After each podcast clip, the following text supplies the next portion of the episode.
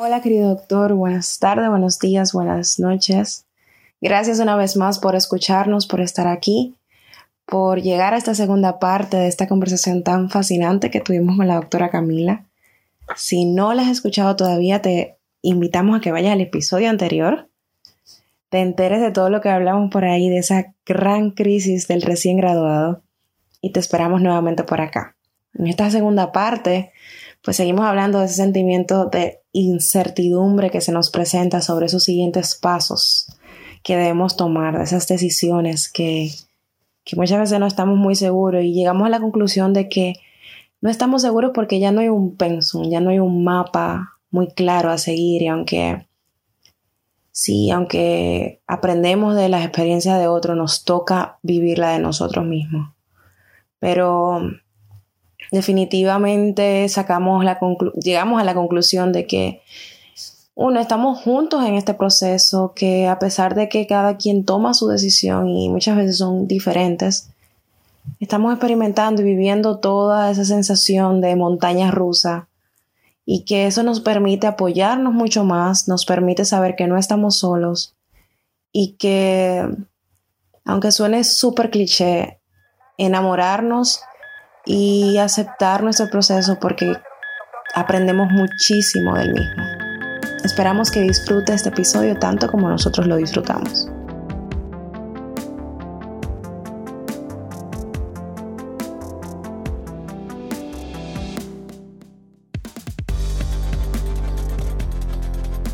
Entonces, es una curva de aprendizaje increíble y no todo el mundo, no todo el mundo sea, hay gente que prefiere incluso eh, quedarse así, o sea, quedarse en esa zona de confort.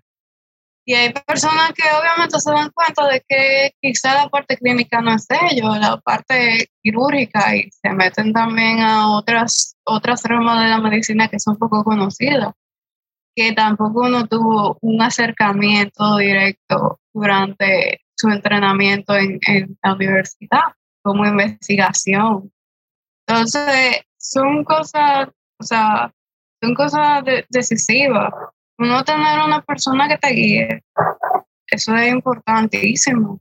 Personas que han salido de donde tú estás y que tú veas que ellos están donde tú quieres llegar, eso te dice, eso es posible y tú dices, ok, lo único que tengo que hacer es averiguar cómo esa persona llegó. Sí, trázame, dime, el, dame el mapa, trázamelo, por favor, que quizá no, no, no me toque lo mismo, pero yo voy, hay un mapa. O sea, es tan simple como eso. Yo creo que ni, ni merece explicación. Es así, o sea, es algo increíble y uno, tiene, uno pasa por un proceso donde tú te condicionas que tú tienes que saberlo todo. Y si tú no te lo sabes todo, tú entras en un modo pánico. Me pasó una vez en una práctica, eh, un simulacro. Obviamente no, no había un paciente con esa patología, sino que el doctor te iba diciendo, ok, tú ibas preguntando, el paciente tiene tal cosa, y él te decía, no, sí, tiene, tiene tal característica. Y yo no habíamos dado esa parte teórica aún de, la materia, pero era parte de la unidad. Había que leer esa parte, verdad, del folleto, de la cátedra. Yo la tenía ahí presente ese día. A mí me gustaba como ir revisando como la generalidad y eso. Y yo había leído ese capítulo, pero no lo tenía tan, como tan íntegro en mi mente. Y él empezó a preguntar Ok, ¿y qué método, o sea, cómo qué técnicas de diagnóstico ustedes van a utilizar? Porque son cosas específicas de esa patología. Yo tenía que como diferenciar en mi mente. Y ese doctor vio que yo cogí mi folleto, lo abrí, fui a donde estaba la patología y él me dijo, ¿qué tú estás haciendo? Tú no puedes hacer eso. Se supone que es un ambiente simulado, ¿verdad? de cómo va a ser una práctica, tú tienes un paciente al frente. Y yo me acuerdo que yo de agayúa, eh, yo se me salió, se me salió decirle. Entonces, como nosotros estamos en un ambiente simulado, yo tengo derecho a no saberme todas las cosas.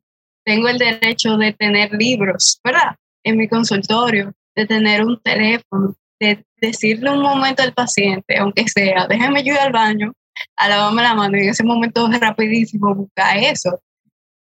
Y justamente el doctor obviamente estaba molesto. Él se rió porque una ocurrencia, una estudiante que te salte con algo así, tú te quedas y dije, ok, y él dice que te lo voy a permitir. Porque, ¿Tú sabes por qué me lo permitió? Porque yo tenía un sentido, ¿verdad? Un sentido de qué podía ser la patología. Lo busqué, le dije el método diagnóstico y era positivo. Por eso me lo permitió. Pero ah. son cosas raras. O sea, uno se va aprendiendo durante la marcha lo que uno va manejando diario. Sí. Pero hay cosas que son raras y uno tiene que permitirse, ¿verdad? No saberlo. Sí, es así. Una pregunta, si tuvieras atrás y como que te ubicaras en ese momento de, bueno, internado más bien, yo creo que ese es el momento de, yo creo que uno siempre hará crisis, pero uno puede minorizar esas crisis con estrategias. Y para mí personalmente, creo que, que el internado es el momento para hacerlo. Uno llega, o sea, si yo pienso en mi internado, yo pienso en un periodo donde ya uno, uno está cansado realmente.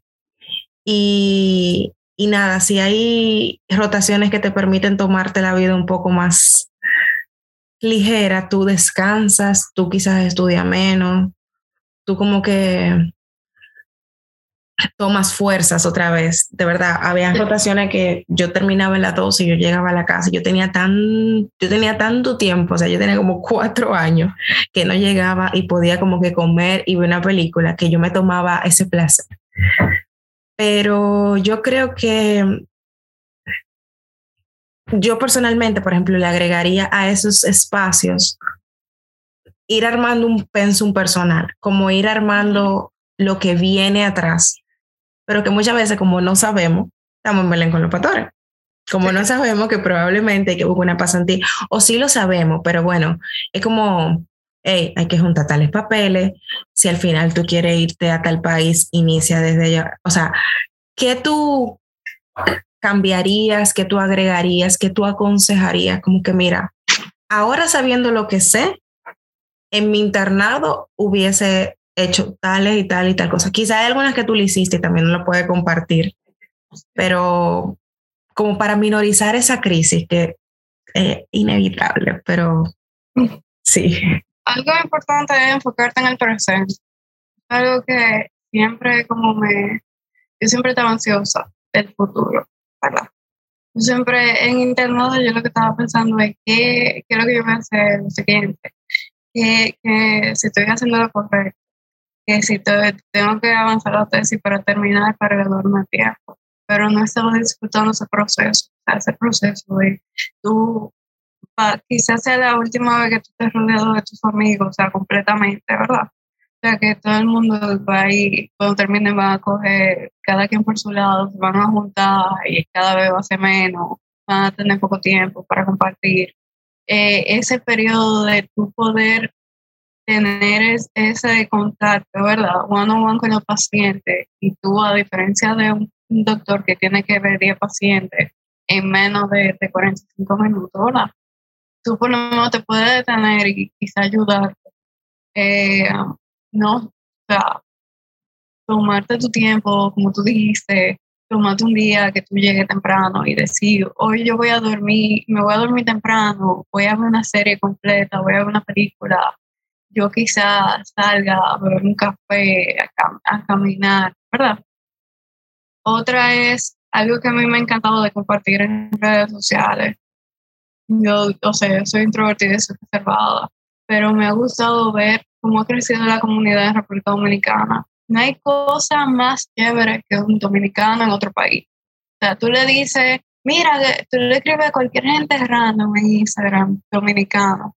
Mira, yo estoy pensando en hacer mi especialidad ya. ¿Qué tú dices? ¿Qué tú me recomiendas? Y esa gente obviamente te van a, te van a mandar cinco notas de voz de seis minutos explicándote que por qué es chulo, que mira, que sí, que no, mira, tal cosa. O sea, acercarte a personas que han estado ahí que te planteen, ¿verdad?, su punto de vista de lo que están viviendo. Y si tú dices, eso me, eso me llama la atención, eso me conviene averiguar. Tomarte, o sea, tu tiempo con las, con, con las decisiones, mente fría, porque si no uno entra en modo overthinking y no, no, o sea, no, no se resuelve nada. Definir, mira, sí, yo estoy dispuesto a bajarme, a coger el step, sí, yo me quiero ir a Estados Unidos, sí, yo quiero ir al MIR, ¿verdad?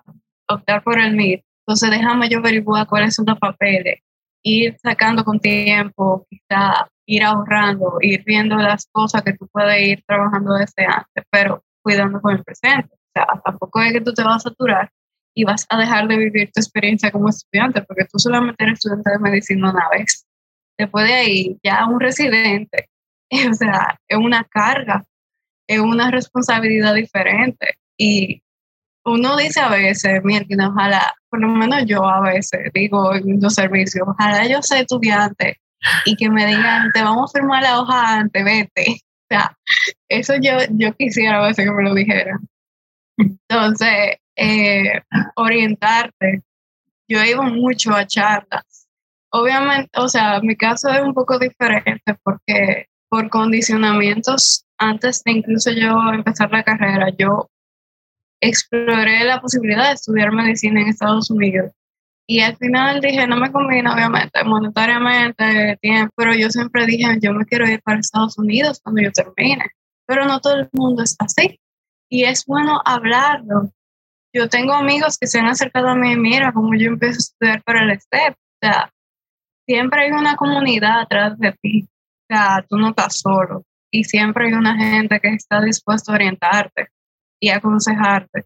Y si no te puede decir 100% de la información que tú necesitas, van a conocer a alguien que sí. Entonces, bueno, por eso yo pienso que es bueno crear una comunidad y tenerla. Y también tener un sistema de apoyo. Otra cosa es ir evaluando cuáles son las metas que tú quieres cumplir, ¿verdad? no a corto plazo, sino a mediano y largo plazo, que tú quieres una residencia, pero que tú, además de eso, que tú quieres hacer, tú quieres empezar un nuevo hobby cuando tú estés allá, tú vas a tratar de eh, adquirir eh, hábitos saludables, que, o sea, no descuidarte. Yo me descuidé muchísimo en cuanto a salud física y mental.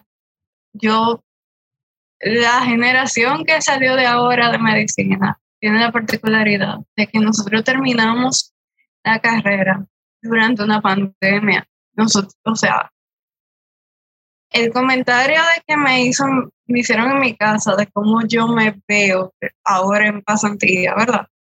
Viene en relación a eso. O sea, yo no, yo, yo entré en un punto en que yo incluso dije, porque estoy estudiando medicina y yo estoy terminando. O sea, yo tenía un plan cuando yo iba a salir de la universidad que es bastante diferente a lo que yo estoy viviendo ahora. Y en verdad ha sido favorable. O sea, yo no lo vi hacia el principio, pero sí.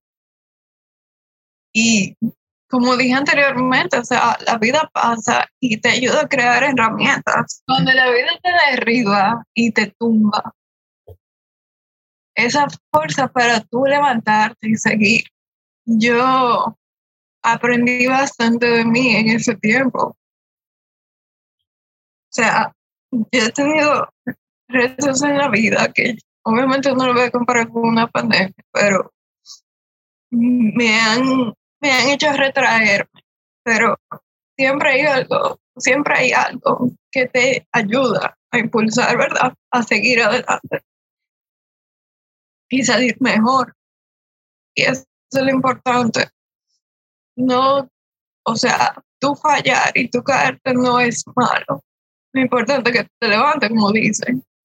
Y eso es importante en tu último año de medicina. Y también cuando tú te gradúas, cuando tú te entregas ese título, que tú dices, ok, ¿y ahora qué? O sea, este es el momento de fallar. Yo siempre he tenido la teoría que los años que estamos viviendo ahora son años importantes porque crean la base de, tu, de tus próximos 50 años. Y siempre tenemos esa presión de, de ser jóvenes, ¿verdad? Y siempre dicen que nos creemos invencibles, pero siempre tenemos esas inseguridades. Y poder, ¿verdad?, exteriorizarlo, que otra persona te diga que está pasando lo mismo. Y eso también te ayuda a tu procesar tus sentimientos y ponerte clara de cuál es lo siguiente. Entonces, me pasó algo funny.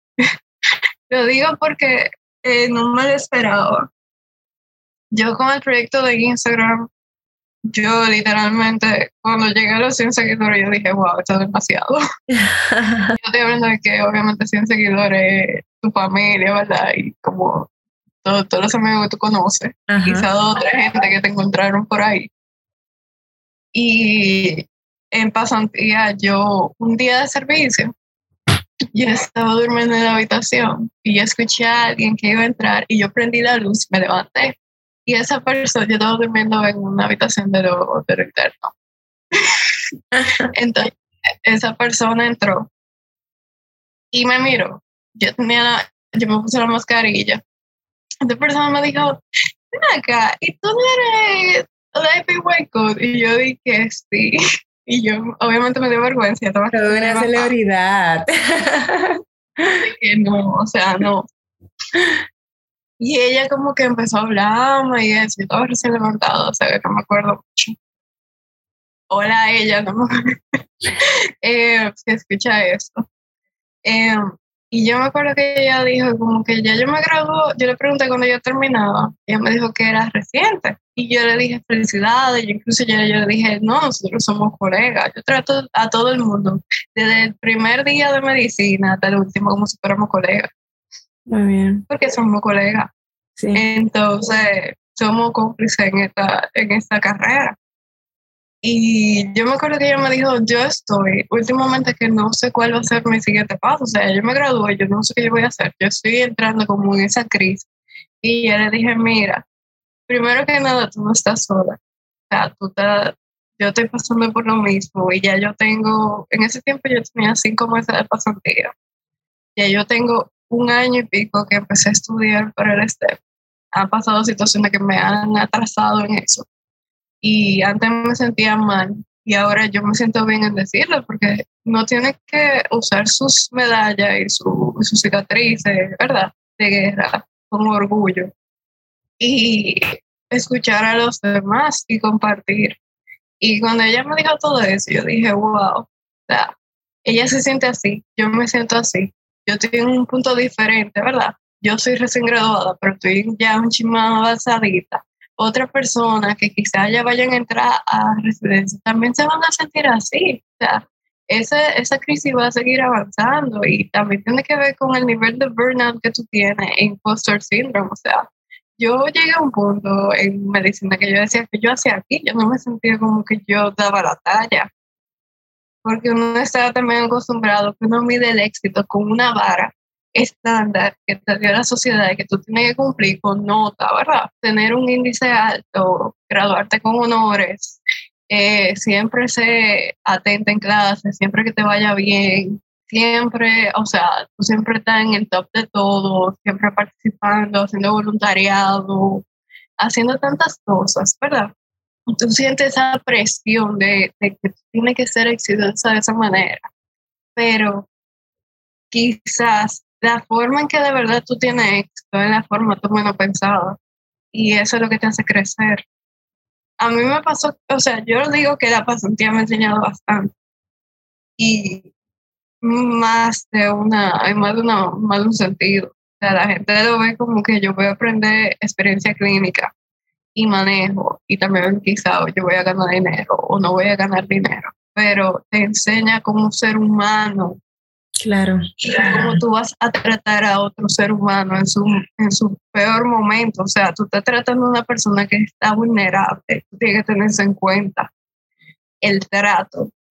Y también el trato con los demás. Tú, eres parte de un equipo. Y eso no solamente tus colegas, tú, de otras especialidades, de otro ámbito, sino también enfermeras, auxiliares. Y todos somos seres humanos haciendo un trabajo, un trabajo de bien y eso hay que tenerlo en cuenta. Entonces, yo tener toda, toda esa arista e ir descubriendo nuevas. O sea, tú tienes el derecho a ir descubriendo cosas que quizás alguien te dijo que no se podía. Yo estoy hablando que tú me inventas la rueda ni el fuego, ni que da moja. Pero tú ir descubriendo con tus ojos una, una perspectiva diferente de la realidad. Y hay que retarse. Yo pienso que cuando tú eres interno, cuando tú estás terminando, tú tienes que retar. Tomarte tu tiempo cuando tú lo necesites, descansar, pero retarte. Asumir que el siguiente paso, ¿verdad? Va, va a requerir que tú, de, tú lo des todo, pero tú tienes una razón de por qué lo estás haciendo y de que tú lo vas a lograr, independientemente de. Yo digo que es el momento para a ver, si uno no se conoce, conocerse, porque yo creo que a veces uno va en automático durante la carrera. Hay materia que tú la tomas en automático, el pensum es el pensum, tú no lo puedes cambiar. Yo creo que en ese momento todos hacemos el mismo camino porque es el que toca. Pero llegamos a la meta y el camino lo traza uno. Y por eso yo siento que uno se abruma, porque no hay un plan porque no hay un mapa. Y no hay un libro que te diga. No, para nada. Y entonces ahí es como paradójico porque dirán, pero acaban de decir que, que debería haber un mapa. Y sí, es la parte donde quizá tú dices, mira, comunícate con más personas, busca mentores, a, escucha las experiencias de otros, pero te toca armar tu mapa también. Es como, ahí que te la clave. En ese momento, tú armas tu mapa como tú entiendas. Si tú necesitas escuchar o ver el mapa de otro, tómate la oportunidad de hacerlo. Pero recuérdate que te toca a ti armar eso, que, exacto, armar el mapa que te va a llevar a tomar la decisión con la que tú vas a vivir los próximos 50 años. Y tomar riesgos. Y tomar riesgos y saber que quizá, es la ligera. Sí, porque quizá tú dices, ok, eh, todo depende de mi, mi supervivencia de 50 años. Yo quiero tener una familia, entonces quizás yo necesito coger lo más fácil, ¿verdad? Pero a veces no es lo adecuado para ti y tú no lo sabes. Entonces, si tú no asumes ese riesgo y te lanzas, porque tampoco es que tú te vas a lanzar tipo kamikaze, ¿verdad? Una misión, una, una misión, ¿verdad? Suicida, pero tú, tú lo haces a veces tú tienes que llevarte de un feeling, de una corazonada que te dice esto, esto es lo tuyo. Claro. Y me voy más lejos también, de paso. Date la oportunidad de que si se está tomando un poco más de lo que tú creías o de lo que le está tomando tus compañeros, que también no pasa nada. Tú, o sea, yo lo empecé a ver así. Es quizás dos, tres años para cambiar los próximos 50 años. Entonces sí lo vale. Sí lo vale. O sea, cuando tú lo pones en una balanza, sí lo vale. No, y, también, tú tienes, cada quien tiene sus situaciones. Entonces. Y, y también la diferencia que tú puedes marcar, o sea, ¿por qué tú empezaste medicina? O sea, es para cambiar la vida de los demás. Porque tú dices la misma oración todo el mundo es para ayudar a otras personas. Me gusta ayudar a otras personas, pero tú estás afectando directamente la vida de una persona. O sea, tú tienes que marcar la diferencia y poco a poco, de persona en persona, se llega.